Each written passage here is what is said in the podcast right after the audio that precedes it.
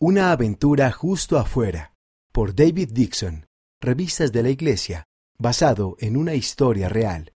Un pequeño desfile de hormigas electrónicas cruzó la pantalla de la tableta de Riley. Sonrió y comenzó a contarlas rápidamente. Siete, ocho, nueve. Ese era uno de sus juegos de matemáticas favoritos, Pensé que estabas pintando tu libro de insectos. dijo la mamá al entrar en el cuarto.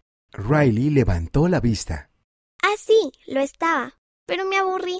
Así que mejor comencé a jugar. ¿Has estado jugando en la tableta todo este tiempo? Preguntó la mamá con una leve sonrisa. Riley miró el reloj. Era mucho más tarde de lo que pensaba. Ah, creo que sí, pero me ayuda a aprender matemáticas. Las matemáticas son buenas para tu cerebro, pero demasiado tiempo frente a la pantalla no es bueno para el cerebro ni para el resto del cuerpo.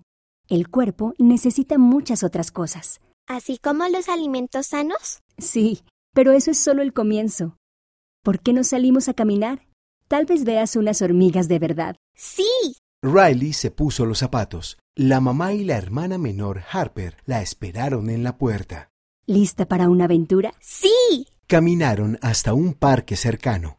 El sol brillaba y las hojas de los árboles se agitaban con el viento. Mira, Riley señaló una fila de hormigas que avanzaban por la acera. tenías razón, mamá. ¿Cuántas ves? Riley trató de contarlas, pero había demasiadas.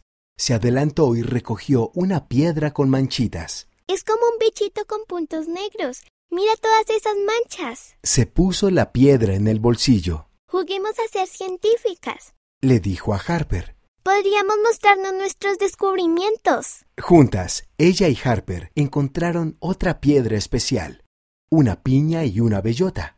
También vieron algunas mariposas. Esto es más divertido que mi juego. ¿No es agradable estar afuera?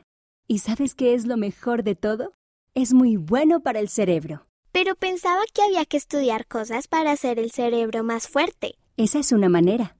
Pero hay otras cosas que también le ayudan a desarrollarse, como jugar fútbol con la familia, conversar con los amigos o pasar tiempo al aire libre, como ahora.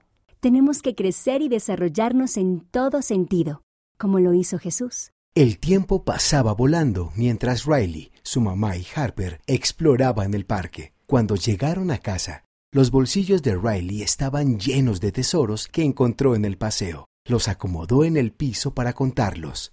Siete, ocho, nueve. Sonrió.